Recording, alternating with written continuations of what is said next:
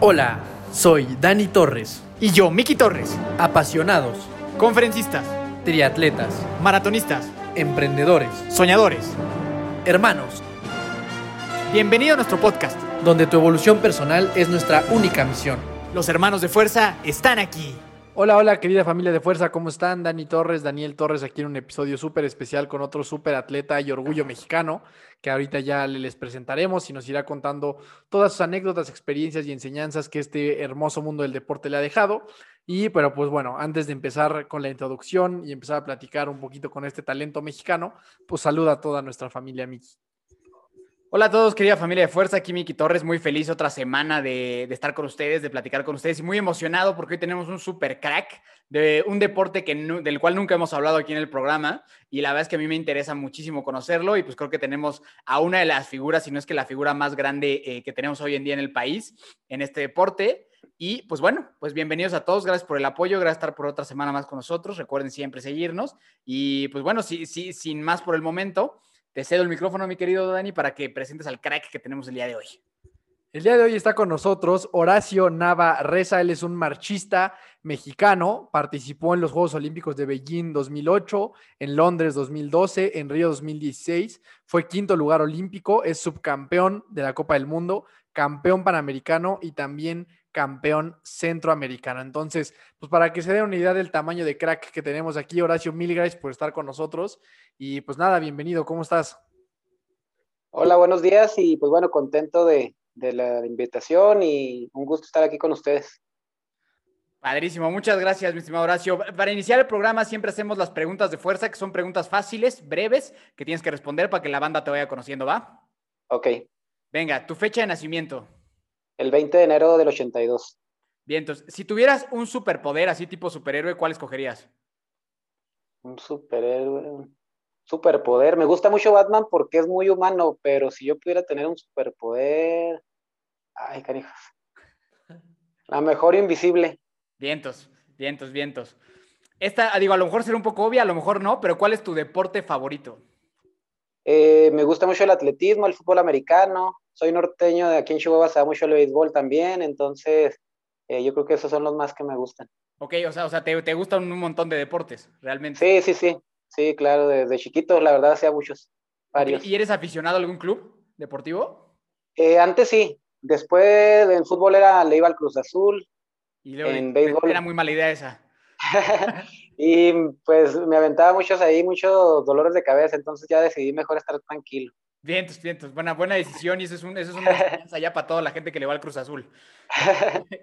Eh, ¿Cuál dirías que es tu mayor miedo en la vida?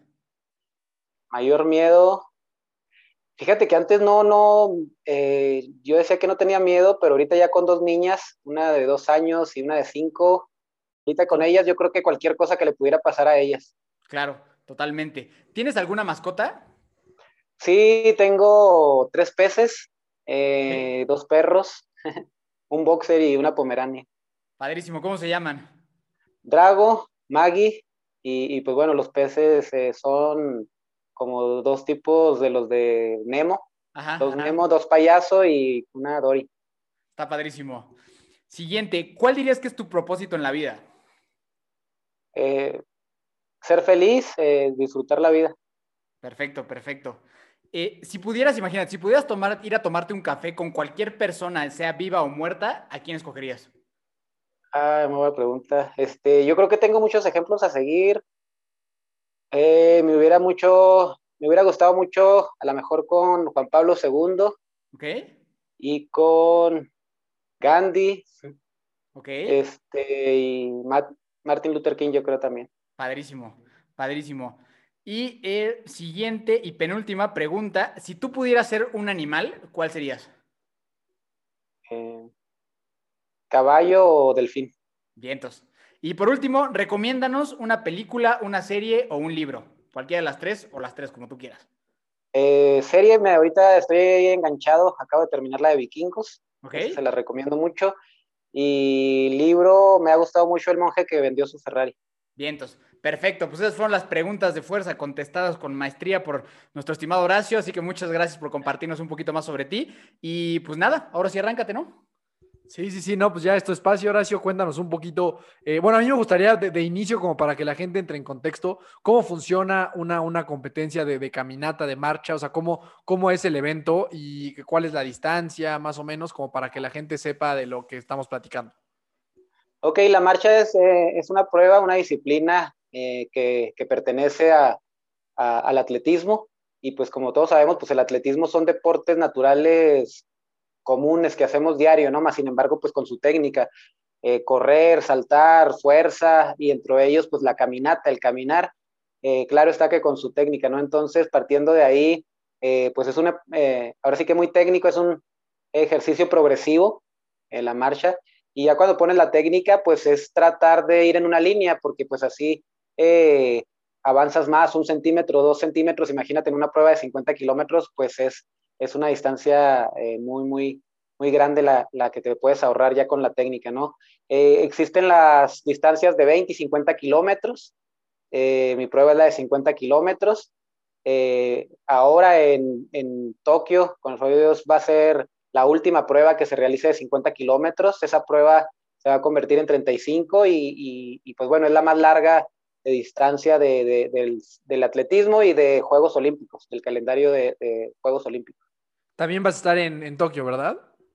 Sí, con el favor de Dios, el 7 de agosto hay que, que nos apoyen a todos los mexicanos en todos los deportes, pero bueno, nosotros vamos a estar el 7 de agosto.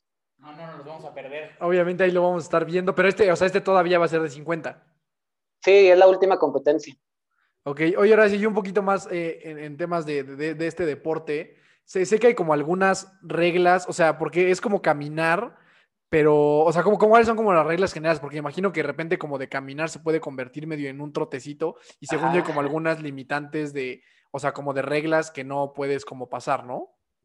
Sí, lo que te decía ahorita, ¿no? El atletismo son eh, pruebas naturales, ¿no? Como caminar, correr, más sin embargo, eh, pues le imprimes una técnica para hacerlo más rápido, más económico y, y la marcha, la caminata, pues así es, ¿no? Eh, ahorita decía caminar en una, tratar de caminar en una línea, también tratar de caer con el talón e impulsarte con la punta que vas a despegando.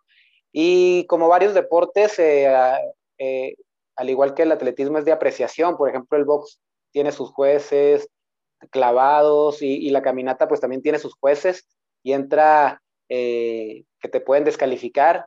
actualmente ha cambiado la regla y, ya no te descalifican directamente, sino entras a una zona, eh, un pit line llamado, en donde te congelan eh, alrededor de un minuto o cinco minutos, dependiendo de, de la distancia. Cada 10 kilómetros es un minuto de congelamiento si infringes la regla. Sin embargo, es algo padre porque pues antes te descalificaban y ya no podías ni llegar a la meta, ¿no? Entonces ahora pues te congelan, a lo mejor ya no vas a seguir en el mismo lugar, pero llegas a la meta, que también es algo que a mí se me hacía bastante complicado porque imagínate toda tu preparación, toda tu vida y, y que ni siquiera pudieras, a veces a, a, lo mejor a los que les tocaba era no llegar a la meta. Entonces, eh, pues esa es la técnica, pues eh, si doblas la rodilla, eh, es una penalización, si, si llevas también, como lo dices, tipo paso trote, pues también es otra penalización. En un circuito de dos kilómetros o de un kilómetro, que es donde se llevan a cabo las competencias, hay alrededor de siete u ocho jueces internacionales y para que pase eso, pues tres de diferente nacionalidad deben de estar de eh, la misma sintonía de que vas infringiendo esa regla para que te puedan descalificar. Ok, está súper interesante, sí, todo ese tema, porque creo que está súper complicado. Y eso que dices, me, siempre me ha parecido como súper eh, admirable los atletas olímpicos, o sea, lo que dijiste de que te preparas para un día, literalmente, o sea, sí. te preparas años y años y años para un día, un evento, unas cuatro horas tal vez, o sea, y todo tiene que salir perfecto en ese momento, y eso a mí se me hace algo súper admirable, prepararte para, o sea, prepararte tanto para un evento tan corto en comparación a todo lo que te preparaste, ¿no? Pero bueno, Horacio, ahora sí, ya que nos contaste un poquito la, introducción a, este deporte, cuéntanos un poquito qué show ahora sí, o sea, cómo entraste a este deporte desde que eras chiquito, me imagino que empezaste corriendo o algo así, siempre te gustó el atletismo, en qué momento pasas como del atletismo luego ya a hacer nada más marcha, o sea, cómo fue tu infancia con el deporte y cómo fuiste creciendo y evolucionando hasta convertirte en un atleta olímpico mexicano. Nada más, perdón bueno, que, que, te interrumpa, Horacio. Antes, rapidito, ¿me podrías nada más este, contestar? Porque yo creo que a lo mejor la gente que nos está escuchando piensa que, pues, caminas así, paso de que voy en el centro comercial, ¿no? Pero eh, yo estaba viendo apenas antes de, de, de, buscarte a ti y eso, pues, los tiempos a los que caminan, que es rapidísimo. O sea, ¿me, podrías decir más o menos como a cuánto, a cuánto el kilómetro es lo que hace un marchista así en una Olimpiada o algo así? Bueno, por ejemplo, 50 kilómetros, mi mejor marca, que son 3 horas 42, es un ritmo de 22, 22, 10, 22, 15 más o menos cada 5 kilómetros y un kilómetro alrededor de 4.20, 4.24 segundos. Así que como pueden ver, pues no, no, no es una caminata en la plaza ni en el súper, o sea, es una caminata sumamente rápida que yo creo que esa es la velocidad a la que los mortales corremos así, haciendo un gran esfuerzo. Entonces, pues nomás para que se den un quemón qué tipo de caminata estamos hablando, mi querida comunidad de fuerza. Pero ahora sí, entonces, perdón por la interrupción, pero ahora sí cuéntanos, Horacio, ¿cómo empezó tu, tu cariño al atletismo y cómo justo empiezas a hacer eh, marcha, caminata? Y a mí lo que, me, lo que tengo mucha duda es cómo te vas por la caminata y no por correr, o sea, como que por qué la caminata y no por el maratón, por decirlo de alguna forma. Entonces, pues cuéntanos ahora sí sobre ti, de niño, todo y cómo empezó toda esta aventura. Sí, eh, como les decía ahorita, eh, siempre fui un chavito de, más de deportes, no de tanto videojuegos o, carritos, siempre aquí, pues en el barrio, aquí en Chihuahua, soy de Chihuahua, eh, y siempre fue estar jugando, era jugar béisbol, básquetbol, fútbol, fútbol americano, el toshito, eh, en fin, siempre era de estar jugando en la calle.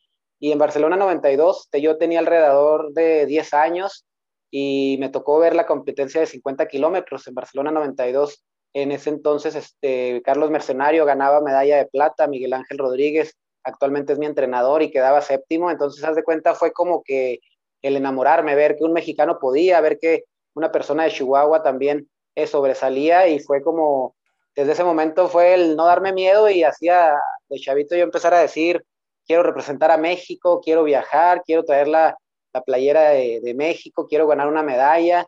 Y, y, desde ese momento empecé a entrenar eh, la marcha, me, me, llamó mucho la atención, eh, sobre todo que los mexicanos eh, obtenían buenos, buenos resultados y también que pues era una prueba la más larga del atletismo, en donde una prueba pues nada fácil, tan solo el acabarla, ¿no? Sino que era muy mental y, fue que poco a poco me fui eh, metiendo la marcha. Es una prueba muy, eh, la más larga y no puedes debutar tan joven. Eh, yo empecé de alrededor de los 10 años, más sin embargo debuté a los 22. Fueron, tienes que ir poco a poco, al igual que maratón no puedes debutar tan joven por, por lo, lo, desgastante de la, de la disciplina.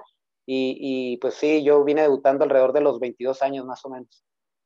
Y tú, Horacio, o sea, siempre, entonces siempre te gustó la marcha, o sea, siempre dijiste este, o sea, desde que eras niño, dijiste este es el deporte que, me gusta, o sea, no te llamó la atención, eh, como dice mi hermano, el maratón o, el salto o, la velocidad o algo así. No, sí, la verdad me gustaban todos y me llamaban la atención todos. Eh, alrededor de los 14 años, lo seguí practicando varios hasta, hasta los 14, 15 años, pero mi hermano, eh, mis hermanos me dijeron, ¿sabes qué? O, o quieres eh, ser más o menos en varios deportes o tratar de ser el mejor en uno solo. Entonces fue cuando eh, a los 15 años me, decidí nada más a la marcha y desde los 15 años nada más me enfoqué a, esta prueba y, a los 15 años fue mi primera competencia fuera de México, en, Rusia, en Moscú. ¿Y cómo te fue en esa competencia? A, los 15 años tampoco también son estas distancias tan largas, o me imagino que era un poquito más corto. Sí, base en, un, en ascenso, en caminata hay 20 y 50 kilómetros, en juveniles empiezas desde 5 kilómetros, 3 kilómetros y conforme vas eh, creciendo de edad, este, pues vas aumentando también kilometraje. Ok. Oye, Horacio, ¿y en qué momento de, esta edad, o sea, etapa como juvenil, adolescencia, pubertad, niñez, eh, entró, entró en tu chip, o sea, este, este tema de, de, de, los Juegos Olímpicos? O sea, ¿en qué momento dijiste, es el camino que quiero tomar, aquí es a donde quiero ir? Y, en qué momento lo viste posible, porque al final es un sueño que a lo mejor muchos tienen, pero como que en el fondo es difícil de materializar. O sea, ¿en qué momento tú dijiste, este es el camino que yo quiero tomar y voy por esto? Fíjate que desde Barcelona 92, desde alrededor de los 10 años, yo decía que quería estar en Juegos Olímpicos, más sin embargo, pues, eh, eh, pues como todo, ¿no? Inicia en un sueño, inicia en un proyecto y conforme se van abriendo oportunidades y obteniendo resultados, pues te vas metiendo de lleno. Y así fue en mi caso, este, eh, a los 15 años era mi primer competencia internacional en Moscú y, y, quedé quinto en ese mundial.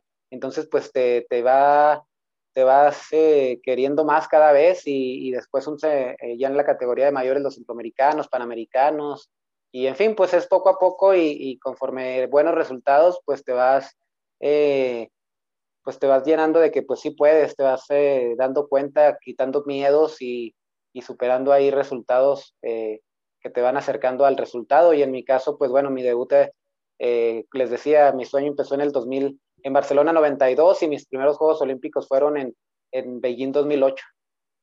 Ok, oye, oye, y justamente hablando del proceso, a mí me interesaría mucho si nos compartir cómo entrena uno marcha. O sea, ¿en, qué consiste una semana de entrenamiento para alguien que hace marcha? ¿Corres en algún punto? ¿Solo practicas caminata? ¿Haces gimnasio, fuerza, algún otro tipo de deporte? ¿O esto es 100% caminata? las lesiones igual, no, no sé si sea igual que corriendo, que, que la verdad te lesionas muy frecuentemente, o no. A ver si nos puedes compartir un poquito más por ahí. Fíjate que es una temporada, una preparación de alrededor de 11 meses eh, la competencia fuerte siempre es alrededor de agosto, los mundiales o los Juegos Olímpicos.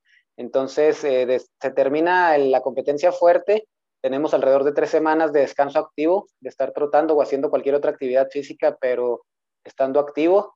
Eh, iniciamos temporada y no iniciamos, iniciamos temporada alrededor de un 10, 15%, con cargas muy poca, muy, de muy baja intensidad y de poco kilometraje, y poco a poco se va aumentando. Eso de que comentas de las lesiones, yo creo que es en base también a, que no hay una preparación previa eh, de preparación general, lo que le llamamos, y nosotros hacemos una preparación general. Nosotros iniciamos alrededor de septiembre y iniciamos la preparación general como por alrededor de septiembre y la terminamos en enero. Es la, la, la, preparación más larga. Entonces después empieza la preparación competitiva y, ahí es donde ya empezamos con velocidad, con ritmos más parecidos a la competencia. Y para que te des una idea, para que sean una idea, eh, hay veces que alrededor de una semana llegamos a hacer 230 kilómetros en esa semana. y, pues bueno, son dos entrenamientos diarios, eh, eh, combinamos también con, con, un poco de gimnasio, estamos delgaditos, pero más sin embargo sí tienes que también hacer fuerza el, el descanso y, la fisiatría, eh, el masaje, el vapor, en fin, el recuperarte también es parte del entrenamiento, el comer bien. Eh, ¿Qué más hay? Pues bueno, las sesiones con el psicólogo también. Yo creo que eh, una prueba muy mental tan larga, pues necesitas, sí, prepararte físicamente al 100%, más sin embargo, pues también recuperar tanto la cabeza y el cuerpo con, con terapias.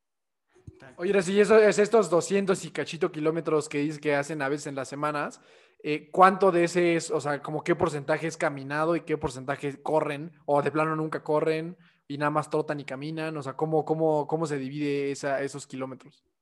En esa semana es pura caminata. Eh, sí trotamos, corremos un poco cuando se inicia la temporada, cuando les comentaba que, es iniciar temporada, iniciamos un, pues, con poco kilometraje y poco a poco nos vamos adentrando también a la prueba, empezamos a trotar, pero llega el momento en donde pues es pura marcha. Ok, sí, nada, nada más caminar. Ok, oye, ahora sí, cuéntanos un poco, que, que es así, siempre todos los atletas olímpicos tienen una historia muy interesante en esto. ¿Cómo es llegar a los primeros Juegos Olímpicos de tu vida? O sea, ¿qué se siente? ¿Cómo fue ese proceso? ¿Cómo te avisan? ¿Qué edad tenías? O sea, ¿cómo es eso que debe de ser pues algo, o sea, indescriptible a nivel emocional, mental, físico, o sea, todo debe de ser como una revolución muy grande. Entonces, cuéntanos un poco de cómo, cómo fue eso para ti. Sí, no, imagínate, mis primeros Juegos Olímpicos, todos han, se han vivido intensamente y con una preparación bastante fuerte, sin embargo, pues mis primeros Juegos Olímpicos, pues eh, fue algo muy especial porque, pues, eh, desde Barcelona 92 estar soñando y trabajando para eso, eh, tres años antes tuve una, prueba de vida bastante fuerte, eh, donde pues casi casi ya no, no, iba a ir a Juegos Olímpicos. lograrlo, nadie creía en ese momento que iba a calificar, menos que iba a obtener ese resultado. Entonces, el estar en Juegos Olímpicos al momento de ya clasificarme, en donde yo creo que el único convencido de que iba a calificar era yo, porque yo nunca dudé que iba a calificar. A lo mejor era novato y estaba muy joven, pero eh, en ese entonces no había mucho reflector para, para mí, ¿no? Entonces... Perdón que te interrumpa, Horacio, pero la, prueba de vida a la que te refieres es que, bueno, yo había conocido tu historia ya, que tuviste con una operación, ¿verdad?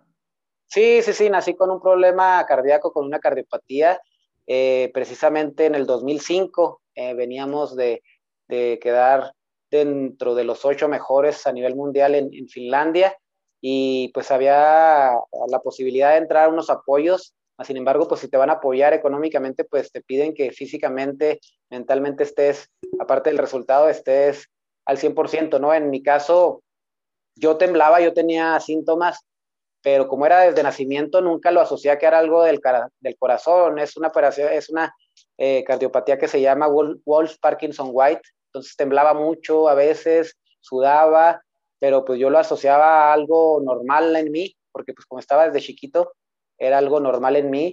Cuando me dicen en ese momento, haz de cuenta con esas palabras, me dijeron que, que, yo ya no servía, yo creo que la doctora se, se, asustó, me dijo que yo ya no servía, que era un riesgo para la CONADE, para la Comisión Nacional del Deporte y para mí el que yo siguiera compitiendo. Y, y pues imagínate de un día para otro que te digan eso a tres años de Juegos Olímpicos, pues fue una prueba bastante complicada que, que pues bueno, gracias a Dios nos operamos y, pudimos estar en, en Beijing 2008. Y, justo mentalmente, ahora sí, ¿cómo le hiciste para decir lo que nos estabas comentando? O sea, ya nadie cree en mí, me acaban de decir prácticamente que no sirvo, pero pues ahora sí que ni madres, ¿no? Van a ver cómo sí sirvo y cómo, y cómo sí lo logro. O sea, cuéntanos cómo fue todo ese proceso y justo como decía mi hermano, ¿no? Hasta llegar, me imagino, a esa línea de salida después de este proceso que habías pasado, ha de haber sido lo máximo en el universo. Sí, fue una, es que imagínate, ¿no? Yo en ese momento fue complicado, en donde yo estaba bien contento por, por el resultado, bien contento porque pues eh, gracias a ese resultado me iban a empezar a apoyar los fideicomisos que existían, en donde le pagan a tu entrenador, a ti, eh, tenías un doctor, le pagan a tu fisiatra, en fin, tenías un, la verdad, algo muy preparado. Entonces, eh, que me dijeran eso y sobre todo de que tenía un problema cardíaco, la primera impresión fue de, que están locos, ¿no? O sea, pues como si vengo, toda mi vida he hecho deporte, desde chiquito en la calle hacía deporte, estoy en alto rendimiento, en la prueba más larga de, del atletismo, y cómo creen que voy a tener algo. Entonces fue como que lo primero así de negación. Después, ya que empecé a hablar con los, con los médicos, pues eh, ya que me decían los síntomas y yo tenía todos, este, después que me decían que pues sí había riesgo desde un desmayo hasta una muerte súbita, ¿no? Lo que pasaba cuando yo temblaba era que que me subían las pulsaciones, se me, se me, aceleraba el corazón. Eh, mi, mi, cardiopatía consistía en, eh, para que se den una idea, pues todos tenemos una vía eléctrica que es lo que se hace que se mueva el corazón. Yo tenía dos, entonces eso logra, eh, cuando, cuando hace la vía, cuando hace el impulso eléctrico, pues manda todo, la sangre a todo el cuerpo y a mí lo que pasaba era de que hacía vuelta. Entonces eso hacía que que, que, que, se me subieran las pulsaciones y precisamente por eso el riesgo de, de que pudieran llegar a eh, las cardiopatías de, de esa, ese pulso llegar arriba de 300 o y un desmayo o el grado máximo hasta pues de una muerte súbita, súbita que, que ha habido porque pues eh, subía a 15 a 500 o más puede subir ahí y pues el corazón no, no aguanta y, y, puede ser una muerte súbita, ¿no? Entonces, ya cuando me explicó todo eso los doctores, pues eh, sí me empezó a dar miedo, este, pero lo, al final de cuentas lo que son las diocidencias y, y el, no sé, las pruebas de vida, ¿no? Yo creo que eh, fue algo increíble porque de un día que yo fui de Chihuahua a México, nada más a un chequeo, me dicen, ¿sabes qué? En el hospital está un doctor que es mexicano, viene a operar una persona precisamente de tu, de tu cardiopatía y es de los siete mejores del mundo en, lo, en tu cardiopatía. Entonces, ya hablamos con él, eh, viene hoy a operar, pero está dispuesto, ya le platicamos tu, tu historia y, y, está dispuesto a, quedarse para mañana y operarte a ti. Entonces, eh, fue de decidir de un día para otro. ¿eh? Haz de cuenta, eh, me dijeron, ¿te quieres operar? Eh, la CONADE, Carlos Hermosillo en ese entonces era el director de la CONADE y él ya había dicho, ¿saben qué? Pues tiene la edad, tiene el resultado, pues mínimo vamos a, a, que tenga una vida normal. Ya si el deporte les, lo, le sigue eh, impulsando y puede hacerlo, pues adelante, pero vamos a apoyarlo en la operación. Me apoyaron con todo, una operación de corazón, pues eh, cara, que a lo mejor yo no hubiera tenido la posibilidad en ese momento y de un día para otro menos. Y pues decidí operarme de un día para otro y, y, y pues bueno, gracias a Dios todo salió bien. En su momento bien complicado, yo creo que muchas personas se han retirado del deporte por, por un problema en la rodilla, ¿no? Que no sé qué han querido, el, el, el típico de la rodilla, y, y, a mí me dicen, oye, tú te operaste el corazón, y, y, y la verdad, pues era, eh, solamente ahí en ese momento el, poder seguir, además eh, también ver la oportunidad de que pues sí tenía la cardiopatía y ya para una vida normal, sana, pues me tenía que operar, ¿no? Entonces fue una decisión que tomé de un día para otro, más sin embargo, pues creo que fue la correcta. ¿Y qué edad tenías aquí, Horacio? 22.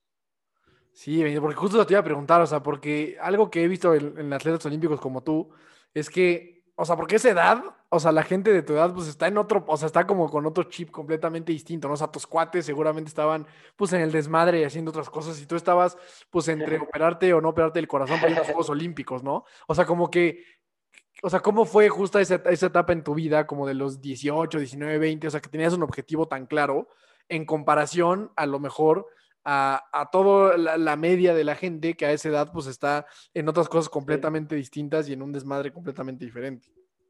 Fíjate que bien padre porque así como inicié a la mejor soñando en Barcelona 92 y me decían que estaba loco, que, que no iba a poder, y poco a poco como que cuando van viendo tu vocación, cuando van viendo tus ganas que le imprimes, cuando van viendo los resultados, pues como que también tus amigos, tu familia, eh, personas externas, pues como que como que van empapándose y se van subiendo al barco. En mi caso, eh, mi familia siempre todo el apoyo, un buen resultado, un mal resultado, eh, pues siempre es el mismo recibimiento. Y mis amigos no, no han sido la excepción, ellos eh, entendían muy bien que a lo mejor yo no podía ir a esas fiestas o que no siempre podía estar con ellos, me daban mi espacio y, y pues bueno, no había esos reclamos normales que, que cuando no puedes ir a algún lugar, ellos lo entendían, me apoyaban, me siguen apoyando y y pues bueno, yo creo que llevando un buen equilibrio, hay tiempo para todo, tampoco me, me, me excluía de todas las fiestas, también, también las hacía en la facultad, también cuando había tiempo y que lo permitía la preparación, pues también eh, así íbamos a los eventos de la, de la, facultad. Entonces yo creo que teniendo un buen equilibrio es lo mejor, el, el, tener con tus amigos, con tu familia, con tu pareja, en fin, yo creo que eso también te, te permite que, si estás bien en tu vida eh, personal, pues en la profesional también la puedas llevar a cabo eh, bien y estando tranquilo. Sí, sí, no, 100% de acuerdo.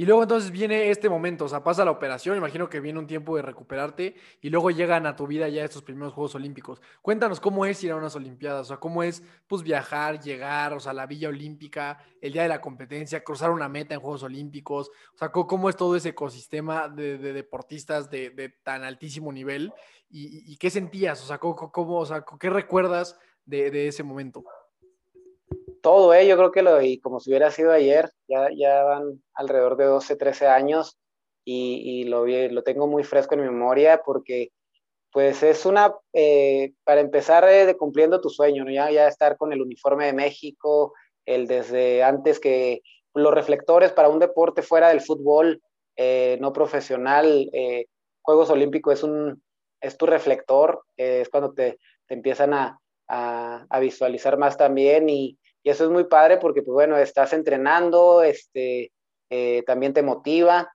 y, pues en esa parte increíble eh, también empiezan a voltear a ver a ti a la mejor patrocinadores eh, y sobre todo pensar de, empiezas a decir, oye, pues algo que yo inicié siendo mi sueño, debiendo desde chiquito, en donde pues no buscaba ni dinero, ni reconocimiento, ni nada, y tenerlo en este momento en Juegos Olímpicos, pues es algo, algo padre, más sin embargo, pues ahí tener el cuidado porque pues de no tener nunca los reflectores y tenerlos eh, eh, para Juegos Olímpicos te puede, te puede tambalear, ¿no? Entonces ahí cuidando todo eso, nosotros nos íbamos, nos vamos a concentraciones a la Sierra Tarahumara y decidimos llegar casi casi a, a la hora de la competencia precisamente porque pues es un, una fiesta, es un ruido, mucho ruido, entonces decidimos eh, estar concentrados hasta el último momento que pudimos para, para la competencia en, en la Sierra Tarahumara en Beijing.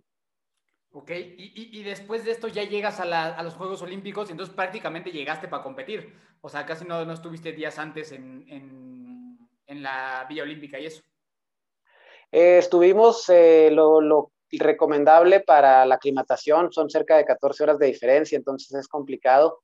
Eh, estuvimos alrededor de 10 días y, y en, ese, en esa época es calor y humedad, entonces también estábamos buscando un poquito, aparte del cambio de horario, el el aclimatarnos o las sensaciones de calor y humedad que estaban en, ese momento en, Beijing.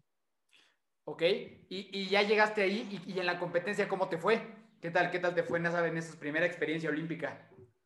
Bien, bastante bien. Eh, yo creo que fue un buen resultado. Eh, claro que eh, lo mejor hubiera sido una medalla, sin embargo, fue una competencia que disfruté mucho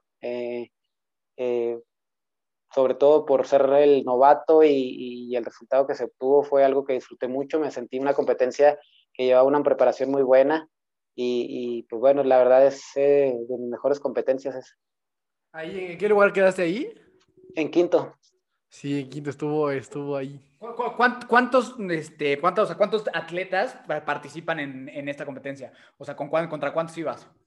Alrededor ya con el filtro que se hace, te piden marca y te piden lugares a nivel por país, este, eh, al final califican eh, alrededor de 50, 60. No, pues sí fue, sí fue un súper buen resultado. Oye, aquí ahora te quiero preguntar, porque siempre, o sea, no sé, en, mi caso, el caso de mi hermano, antes de hacer un triatlón o una competencia, aunque sea una carrera de 5 kilómetros, cuando estás a punto de salir, pues hay como esta sensación como de nerviosismo, de emoción, de, de alegría, de, de tensión. ¿Qué se siente estar en una línea de salida de Juegos Olímpicos? Aquí todo lo que llevo entrenando es ahora, o sea, el momento en el que tengo que, que todo lo que llevamos trabajando a lo largo de los años es hoy donde tengo que demostrar lo que hemos, lo que hemos entrenado y hoy tiene que salir bien. Y estoy a punto de competir por primera vez en los Juegos Olímpicos. A mis, ahí tenías que 20, ya 24 por ahí. 5. 25, 24. Este, ¿qué, qué, qué, o sea, ¿qué pasa por tu cabeza en ese momento? ¿Qué pasa por tu cabeza en el momento en el que dices, es ahora? O sea, el momento en el que tengo que entregar resultados es hoy, para esto me preparé, es el momento, es el día. ¿Qué, qué pasa por la cabeza de un atleta olímpico en esos momentos? Pues muchas cosas, ¿eh? el nervio, yo creo que en todo es normal, cuando te enfrentas a algo grande, cuando te has preparado, ahora sí que toda tu vida y has hecho una preparación bastante larga, eh, o cuando te enfrentas a algo algo que realmente vale la pena y que no es fácil, eh, pues ese nerviosito, ese, ese temor, esa adrenalina, eh, pues es normal. Yo creo que la tuve y la tengo en Juegos Olímpicos y la he tenido en cualquier competencia. Yo creo que eh, al momento que la hubiera dejado de tener ese saborcito, ese retortijón en la panza o ese no poder dormir días antes, yo creo que ya mejor me hubiera retirado porque pues no, no, no, no sentía eso. Es algo que no sé, no soy masoquista, más sin embargo se disfruta mucho. Eh, es algo que sabiendo utilizar ese miedito, ese nervio, eh, te ayuda. Yo creo que la adrenalina que te, que, te da el, lo desconocido o, algo, enfrentarte a algo grande, eh, te puede catapultar, ese nerviosito te puede catapultar, pero pues también te puede tumbar. Un miedo, si te domina, te puede tumbar y te puede llevar a la lona eh, y me ha tocado ver a muchos competidores y muchos amigos que son campeones en el entrenamiento, pero a la hora de competir el miedo los tumba y, y no hacen, no, no ejecutan en el momento indicado, ¿no? Entonces, eh, en Juegos Olímpicos, en ese momento yo dije, tengo que aprovechar la oportunidad, cuatro años no sé si vuelva a estar, eh, es la oportunidad, me siento bien, llevo una preparación bastante buena y, y me daba mucha confianza también que a México en la marcha pues eh, no se le ve como rival de, débil, ¿no? se le respeta también como país ahí en la marcha y, yo pues eh, aprovechando eso lo utilizaba para, para favor a mí y quitarme el miedo y crecerme un poquito y decir, eh, pues los mexicanos también podemos, ha habido resultado de los mexicanos y, y, y es algo que dan el disparo de salida y ya se olvida todo ya se quitan los nervios, se concentra uno y, a ejecutar nada más. Oye, ahora sí, ¿a cuánto te quedaste de la medalla? ¿Cuándo te quedaste del tercer lugar? Bueno, el, lo que es cuarto, quinto estuvo eh, pegadón, ah, estuvo eh, alrededor de unos 200, 200 metros. Llegué juntito con, con eh, el competidor de adelante, un, un, noruego, y el primer lugar, un, un, italiano que a la postre después salió con doping, este, él sí, sí fue un poquito, la, la eh, un poquito más la diferencia. O sea, pues entonces en teoría quedarías en cuarto, ¿no? O sea, con ese tema del doping o no. Fíjate que el primer lugar, el tercer lugar que fue un ruso, que ahorita están suspendidos de todos los Juegos Olímpicos, y el que llegó adelantito de mí, este, meses o años adelante salieron dopados. tres, tres. Sí. Pero Sí, que no, ahí, sí. ahí no, o sea, porque hay, o sea, según yo, cuando eso pasa, luego le dan la medalla al que viene abajo, ¿no? Así ganó una mexicana en, en levantamiento de pesas, algo así, o sea, que le llegó la medalla Sí. como, como tres años después, ya de, de No, fueron como ocho. Sí, fueron como ocho acaba de llegar.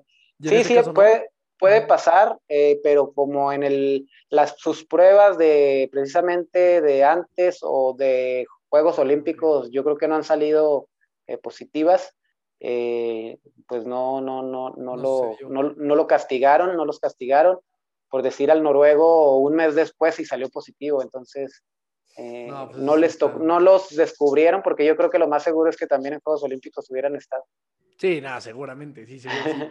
Oye, Horacio, y luego vienen otros Juegos Olímpicos, ¿no? Luego ya viene Londres, viene Río y ahora, y ahora viene Tokio. Aquí, antes de que nos cuentes un poquito de, de- de cómo es ahora ese proceso, ¿cómo le haces para mantenerte, o sea, 20 años haciendo lo mismo, o sea, 20 años en el mismo deporte, persistente, constante, con el mismo objetivo, sin perder el enfoque? O sea, ¿cómo, cómo haces para mantener es- esa constancia? Y mira, yo me considero una persona disciplinada y perseverante, pero creo que, o sea, eso que hacen los atletas olímpicos, verdaderamente es algo que a mí me, me vuela la cabeza. O sea, cómo estar en el mismo deporte, con el mismo objetivo, con la misma meta, con la misma claridad, desde niños, o sea, porque lo empiezan desde muy chiquititos.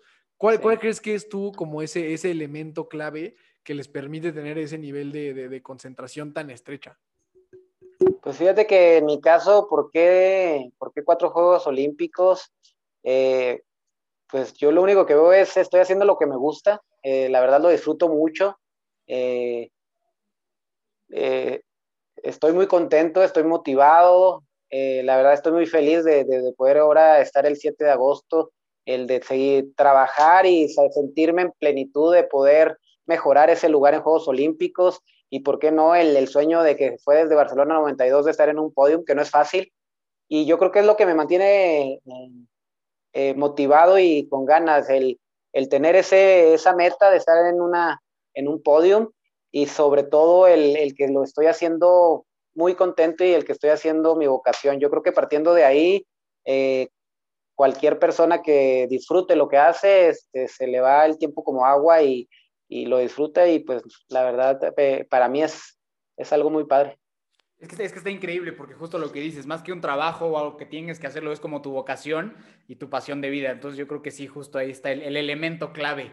Entonces Sí. está súper padre, la verdad. Yo creo que es bien difícil encontrar eso en la vida. O sea, yo creo que no es tan fácil que uno encuentre algo eso en la vida, pero sí creo que cuando lo encuentras, pues vas full, ¿no? Vas, vas a tope por eso, pues el tiempo que el cuerpo dé, ¿no? O sea, que me imagino que hacías de pensar tú, o sea, pues hasta que dé.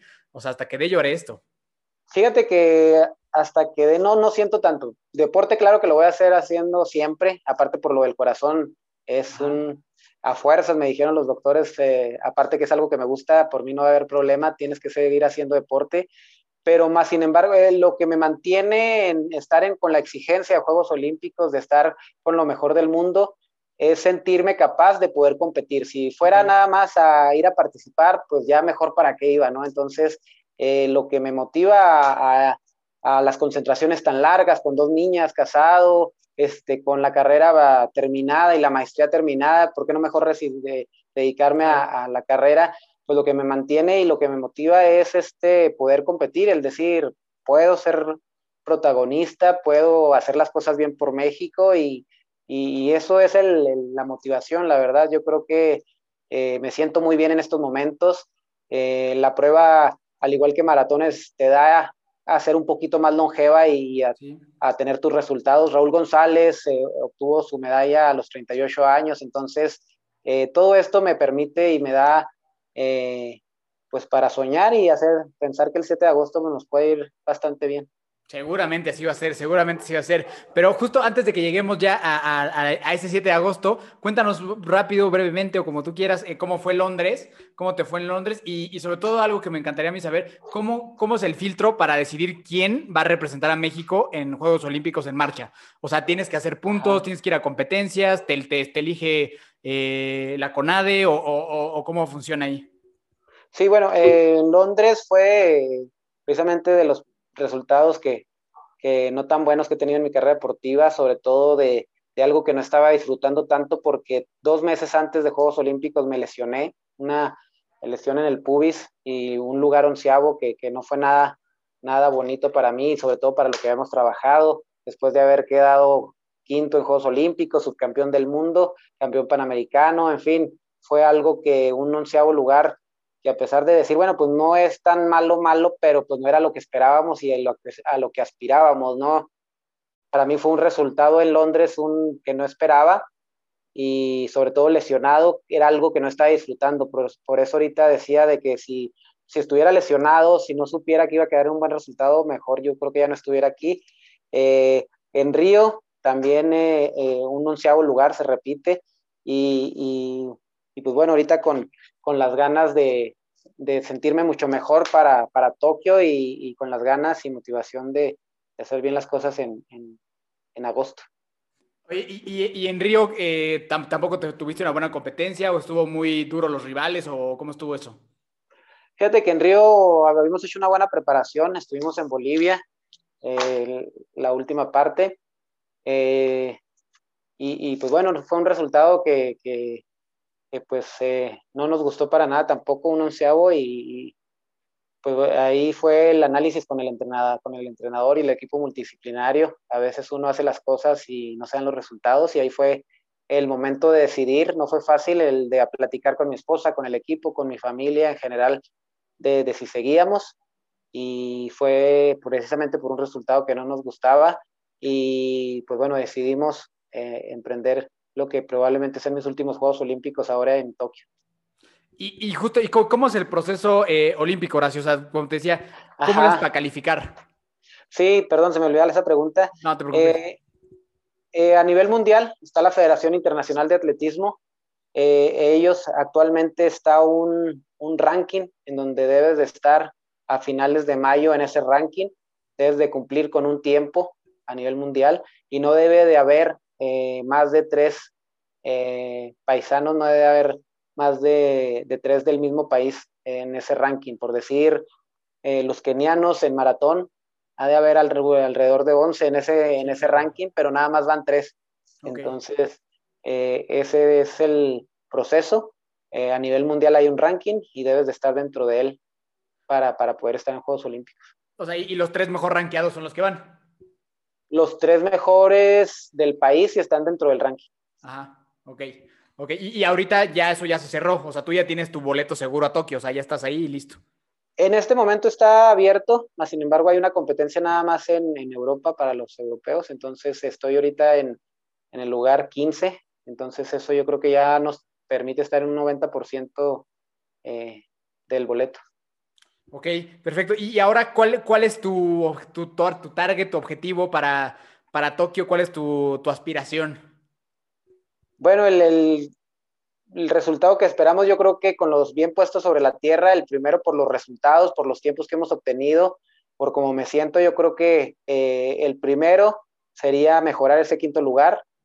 El segundo y el más ambicioso, pues es el sueño de estar en un podium y que es lo que nos mantiene eh, vivos. Pero yo creo que como primer objetivo eh, es mejorar ese quinto lugar y, y, y claro, sin descuidar y pens seguir pensando en, en, en, un podium que sería increíble. No es fácil, sin embargo, pues bueno, vale la pena el trabajo y el seguir soñando.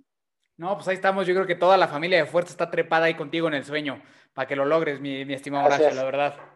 Gracias. Sí, no, completamente. Ya, ya, ya ando ahí con la, con la piel chinita porque sí, creo que o sea, perseguir un sueño de ese tipo y sobre todo esa constancia para mí es súper admirable. O sea, de aventarte, o sea, porque a lo mejor lo más fácil para ti en ese momento de hecho, puta, ya es onceavo lugar, pues ya mejor me dedico otra cosa, ¿no? Eso a lo mejor es lo que muchos hubieran hecho en ese momento, pero, eh, o sea, tú lo volviste a intentar y otra vez obtuviste el mismo resultado de la vez pasada y vuelves a intentar otra vez, ya o sea, eso, es, esa perseverancia y, que se repite mucho en atletas olímpicos, o sea, hemos tenido diferentes atletas olímpicos aquí en, en, el programa y eso se repite mucho, o sea, no hay ninguno que haya ido una vez y a la primera vez ganó y se retiró y ya, la mayoría fueron una vez y no obtuvieron el resultado, volvieron a ir y no obtuvieron el resultado, volvieron a ir y no obtenieron el resultado y a lo mejor la cuarta, la quinta, este, se da, ¿no? En algunos la segunda, pero, o sea, hay como un proceso de, de, de, de, cierta manera de fracasos, como pasa yo cualquier persona de éxito, o sea, que fracasas muchas veces hasta llegar como a conseguir la, eh, el objetivo, ¿no? Para ti, ¿qué tan importante es eso, Racha? Ahorita me, me, viene esa pregunta a la mente, este tema como de fracasar, como de, como de equivocarte y levantarte, o sea, ¿qué, qué tanto sacas tú de, los fracasos o de las enseñanzas o de los resultados que nos han dado como tú has querido? ¿Qué, qué, qué aprendes de eso? No, yo creo que es donde aprendes más, ¿no? Yo creo que es donde te puedes retroalimentar y darte cuenta que es que está fallando o que puedes mejorar. Cuando todas las cosas van bien, pues ni volteas a ver qué está fallando porque pues te están saliendo las cosas, más sin embargo siempre hay algo que mejorar, algo que cuidar o algo que hacer mejor. Eh, yo creo que la disciplina y el, y el, hacer bien las cosas está, aplica, se ve en el deportista porque como que es muy rápido, ¿no? Como que es una burbuja y se ve la preparación y se ve la competencia como que la vida muy rápido, pero yo creo que el reconocimiento y, el valor de un esfuerzo está para todos, eh, desde cualquier disciplina. Yo creo que el hacer bien las cosas es digno de reconocerse para cualquier disciplina.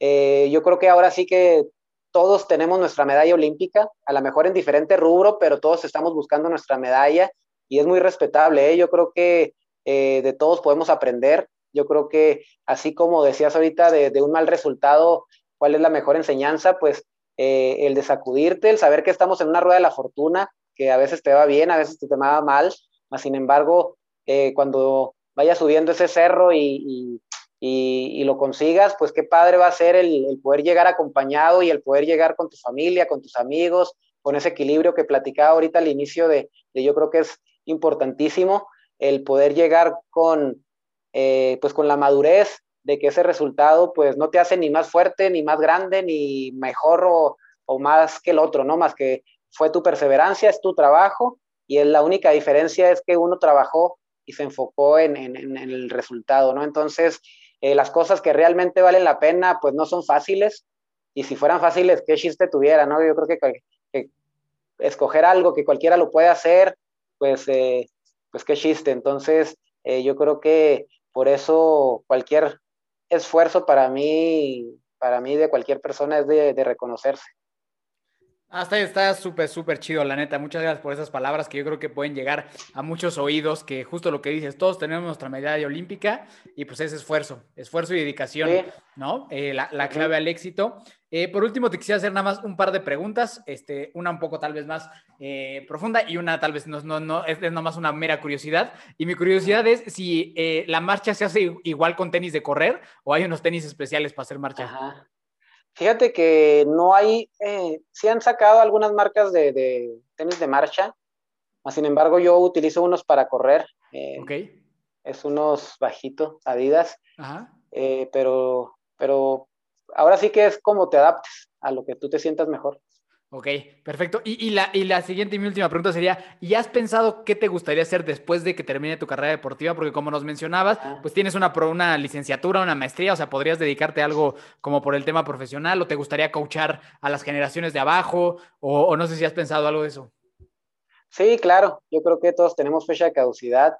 Eh, yo, yo creo que, y lo estoy viendo, eh, no sé si sea mi última competencia, más sin embargo lo estoy viendo como si fuera mi última competencia, lo estoy disfrutando mucho y también lo estoy enfocando a de que echar toda la carne al asador para, para este 7 de agosto y disfrutar mucho a mi familia. A, veces estamos en concentraciones muy largas y no puedo estar con, con mi familia, con las niñas. En lo profesional, eh, pues me gustaría seguir en algo en, dentro del deporte, a lo mejor no como entrenador, más sin embargo sí, eh, sí es ligado al deporte por lo del corazón también, pues voy a tener que seguir haciendo ejercicio toda mi vida. Eh, y, y, pues bueno, yo creo que el 7 de agosto ya eh, con la cabeza fría, con un buen resultado, esperemos con el favor de Dios, este, eh, tomar la decisión. Está buenísimo. ¿En, qué, ¿De qué es tu licenciatura? la licenciatura es en la Facultad de Contaduría y Administración aquí en la Facultad de, la, en la Universidad de Chihuahua y la maestría es en Administración Deportiva, también en la Universidad Autónoma de Chihuahua. Está buenísimo. Pues sí, seguramente eso, o sea, yo creo que al final la gente que lleva tanto tiempo en el deporte, pues se hace como parte de sí mismo y yo creo que de aquí en adelante, pues es a lo que vas a llevar pues siempre contigo en la parte profesional, personal, por todas partes, ¿no? Entonces, pues yo ya estoy muy, muy ansioso de que llegue ese día de la competencia y más sabiendo este contexto, o sea, este tema de, lo que has pasado antes, un poquito este tema de toda la carne al asador en esta, en esta última apuesta por el objetivo, a mí me, o sea, me, emociona mucho ese tipo de, como, como de historias. Entonces, definitivamente ahí vamos a estar en, en los 50 kilómetros de marcha. Apoyándote y toda la familia seguramente está igual. Entonces, pues no sé si tú quieras agregar alguna otra cosa. No, agradecerte un montón, Horacio, por tu tiempo, por haberme respondido tan rápido, por aceptar la invitación, de verdad, eh, para nosotros, independientemente del, del, programa, puedo hablar por mi hermano y por mí, nos deja muchísimo platicar con una persona como tú, nos llevamos muchísimas enseñanzas y estamos súper agradecidos de haberte tenido en el programa y, y solo quisiera ver si le pudieras dejar a la gente un último mensaje de si vale la pena pelear por tus sueños, de si vale la pena eh, no darte por vencido a ese sueño que tuviste de niño, ¿no? O sea, como que porque creo que se olvida muy fácil. A veces soñamos algo cuando somos niños y a la primera que se nos pone difícil decimos, como, no, ya no. O sea, ya mejor no y voy a hacer pues nada más, pues vivir una vida así como plana, ¿no? Entonces me encantaría que, pues eso, que, que le dieras unas palabras a esa gente que a lo mejor necesita ese mensaje en este momento.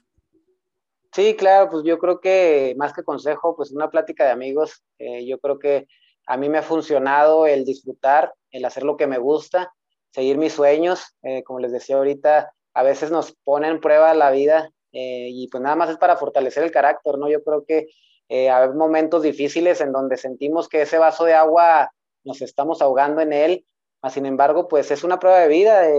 yo creo que buscando alternativas y qué mejor prueba ahora, hace un año que estábamos todos con sueños, estábamos con metas y viene la pandemia y nos tumba todo, ¿no? Al grado de que no podíamos ya ni, ni saludar, no podemos a nuestros seres queridos, no podemos ni, ni apapachar como nosotros quisiéramos, ¿no? Entonces, lo más importante yo creo que es ser feliz, disfrutar, disfrutar, porque no sabemos de un día para otro lo que pueda pasar, hacer lo que nos gusta, eh, no quedarnos con nada. Hay veces que, que, no decimos lo que, lo que sentimos o no que no decimos lo, lo que, lo que estamos pensando y, y, no sabemos si al siguiente día vamos a despertar, ¿no? Entonces yo creo que eh, luchar, trabajar, las cosas que valen la pena no salen a la primera, sin embargo, adaptándonos y trabajando y seguir soñando a cualquier edad, pues eh, eh, se dan los resultados, ¿no? Entonces, esa pared que se veía tan grande que a lo mejor pensábamos que, que nomás nos pasaba a nosotros o que no íbamos a poder pasarla, eh, pues a base de trabajo y de buscar alternativas, yo creo que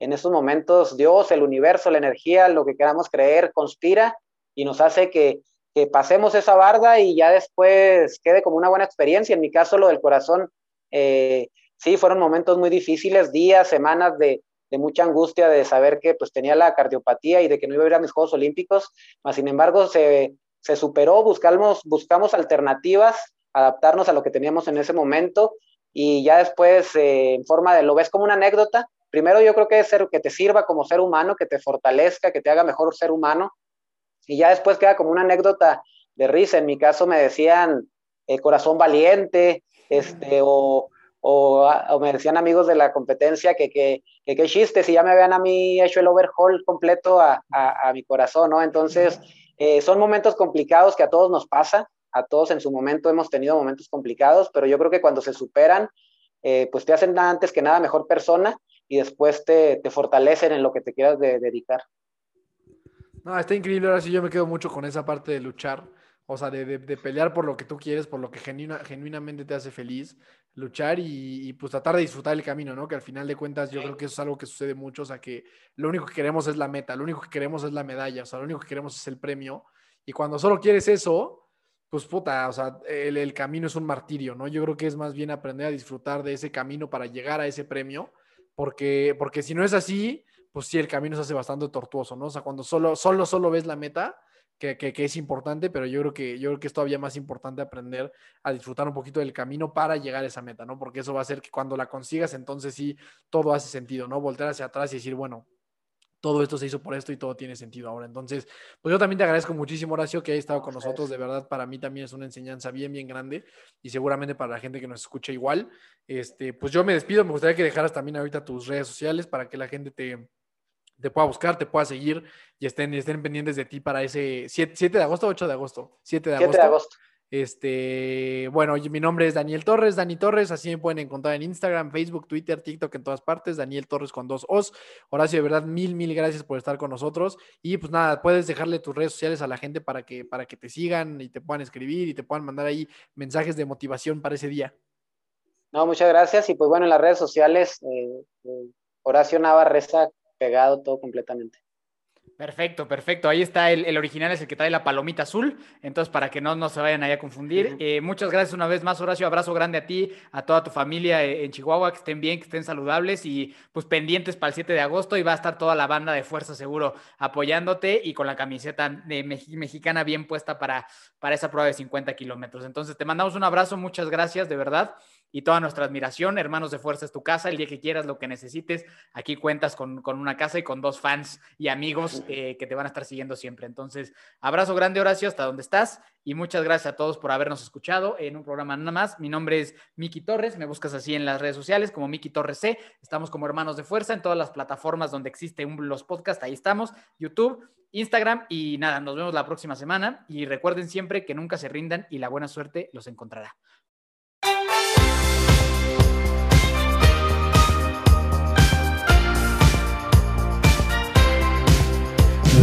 na na na na na na.